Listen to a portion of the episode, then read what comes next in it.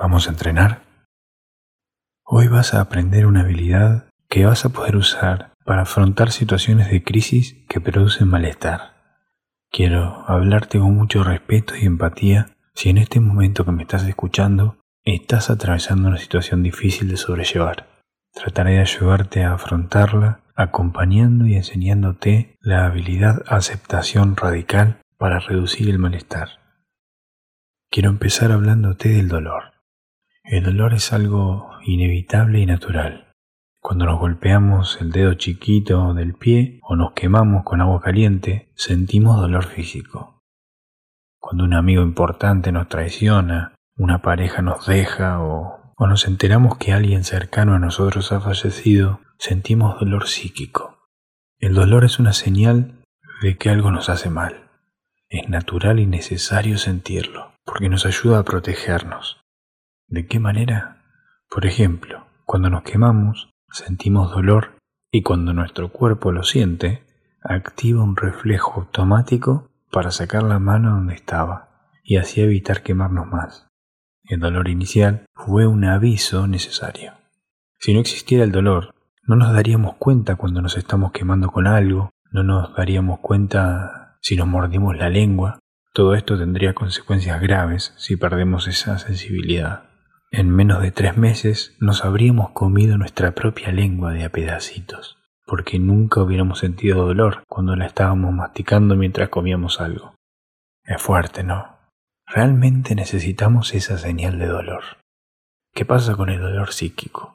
¿Por qué sentimos dolor cuando alguien que queremos mucho nos deja, desilusiona o fallece?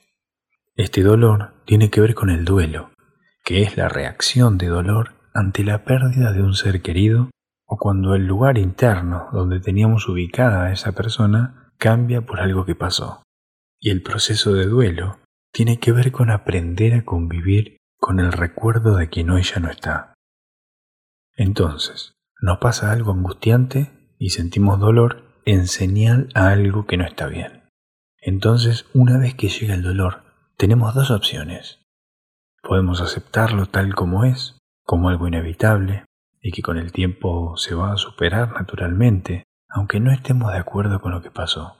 O podemos resistirnos a esa realidad no aceptándola y luchando contra ella, enojándonos con nosotros mismos o con otras personas, buscando explicaciones, juzgando lo que pasó, aislándonos o sintiendo culpa por no haber hecho algo diferente. Cuando pasa esto último, el dolor se convierte en sufrimiento. El sufrimiento es una sensación que agota el sistema nervioso. La palabra sufrimiento viene del verbo latín sufero, que significa soportar por debajo, sobrellevar algo oculto. Muchas veces el sufrimiento es como llevar una mochila llena de arena. Pesa mucho y todas las actividades que hacemos con esa mochila son más difíciles de hacer. Para entender la diferencia entre dolor y sufrimiento, imagina esta situación. Vas manejando en un auto por una autopista en el medio del desierto a las 3 de la mañana. Hace frío. Tenés muchas ganas de tomar un café y ves que al costado del camino hay una estación de servicio. Así que bajas de la autopista y estacionas el auto. Cuando cerras la puerta, te das cuenta que dejaste las llaves adentro y el auto estaba trabado. Cuando percibís eso, sentís malestar por lo que pasó. Ese malestar es el dolor. Algo inevitable que en ese momento al menos no se puede cambiar. Bien, imaginemos que después de darte cuenta de lo que pasó, empezás a preocuparte porque es tarde, hace frío y te imaginas que vas a tener que pasar la noche ahí. Mirás a través del vidrio intentando buscar una explicación de cómo pudo haberte pasado eso. Te enojas. Empezás a decirte cosas como, qué día de mierda. Siempre me tiene que pasar esto a mí. Te vienen ganas de llorar por todo lo que te está pasando. Le pedís ayuda al playero de la estación de servicio que justo está ocupado atendiendo y te dice que ahora va. Vos le respondés que necesitas ayuda ya porque te tenés que ir y se lo decís de mala manera. El playero, que estaba cansado, tiene sueño, te responde mal y se va. Vos te enojas mucho, tu estado de ánimo empeora y aparece la impulsividad y la agresividad. Empezás a golpear la puerta del auto con los puños de la bronca que te genera la situación, hasta que te cortás los nudillos con un filo. Lloras aún más, te duele, te empieza a doler la mano, te quedas en posición fetal en el suelo gritando, no puede ser, no puede ser, no puede ser.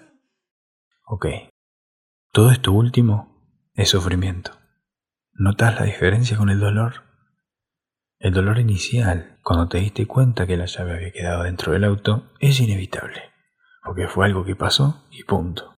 Y es lógico sentir malestar por eso que pasó.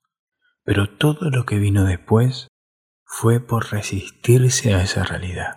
Y ahí es donde la mochila de arena del sufrimiento empieza a ser más pesada y a dificultar las otras actividades.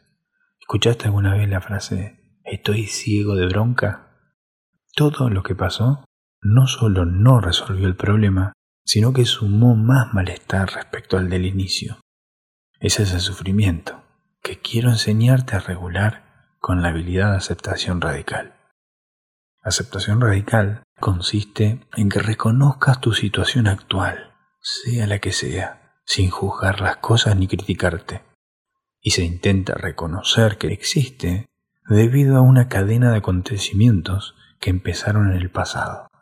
Por ejemplo, hace algún tiempo te dieron ganas de escuchar podcasts sobre salud mental, porque pensaste que a vos o a alguien más le iba a ser útil. Unos días más tarde encontraste este canal y empezaste a escuchar algunos episodios. Ahora, en este preciso momento, pensaste en escuchar este capítulo y llegaste hasta esta parte del podcast. Negar esta cadena de acontecimientos no va a cambiar lo que ya pasó. Intentar discutir este momento o decir que no debería ser así, solo te lleva a resistir a la realidad y no la resuelve. Entonces, tenemos que redireccionar esa energía mental en algo que nos ayude, no que empeore cualquier situación que ya es dolorosa por sí sola. Aceptación radical significa que te mires a vos, a la situación y la veas tal como es en realidad.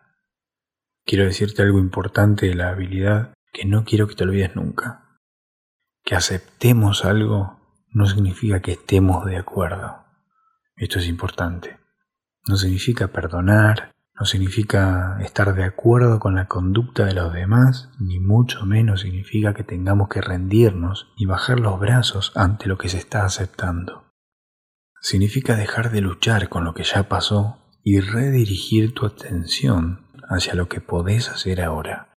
Te va a permitir pensar con mayor claridad e imaginar un mejor modo de enfrentarte a tu malestar. Voy a enseñarte los siete pasos para empezar a entrenar la aceptación radical. Primero, observa qué es lo que no estás aceptando. Busca enojo, tristeza, amargura o molestia.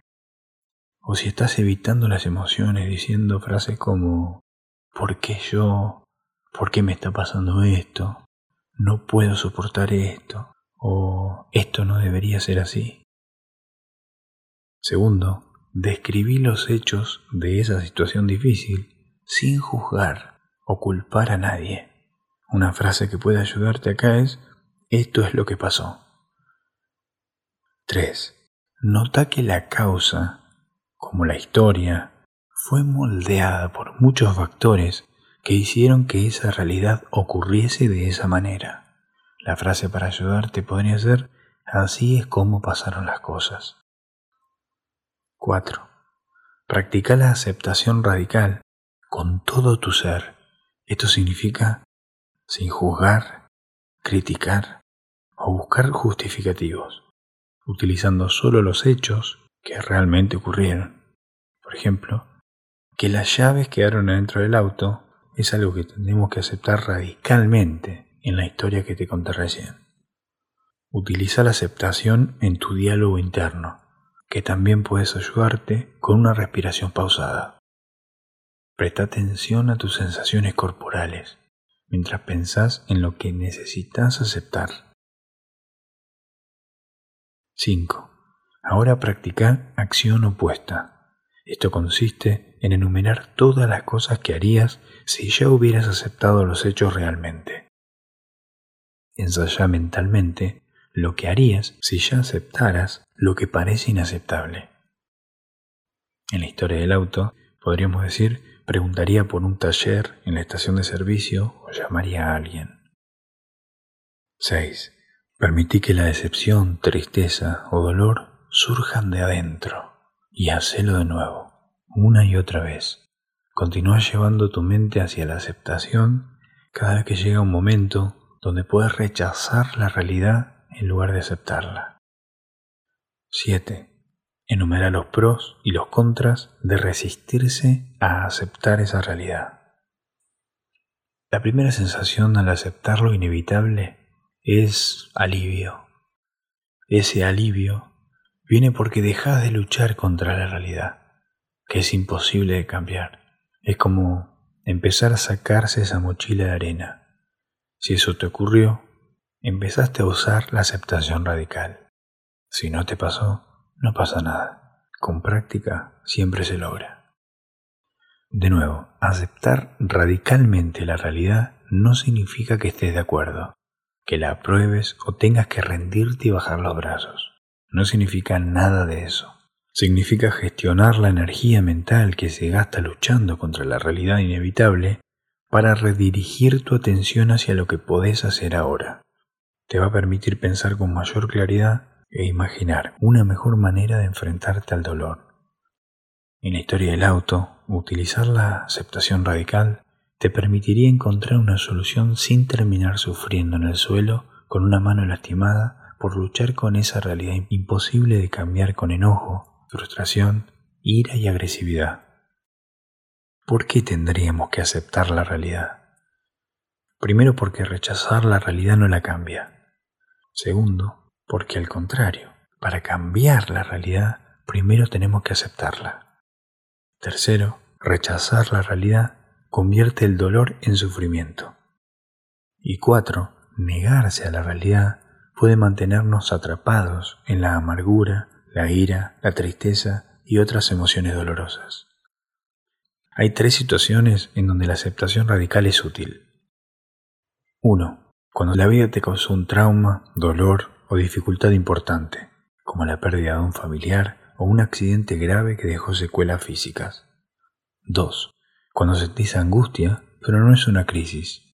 Por ejemplo, llevar mucho tiempo planeando unas vacaciones al sur y dos días antes te enfermas y no puedes ir. Este podría ser un buen momento para aceptar que te enfermaste y que te tenés que quedar en casa para recuperarte. Y 3.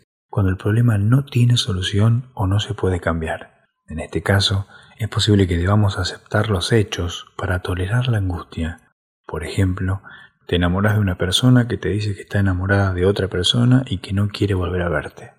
No aceptar que la persona no está interesada en vos te impide seguir adelante y en un futuro encontrar a alguien más con quien establecer una relación correspondida. Presta atención a tus sensaciones corporales mientras pensás en lo que necesitas aceptar. Bueno, eso es todo por hoy. Me encantaría que me compartas tu experiencia entrenando la habilidad mente sabia del capítulo anterior y la aceptación radical. Espero que te haya servido. Hasta la próxima.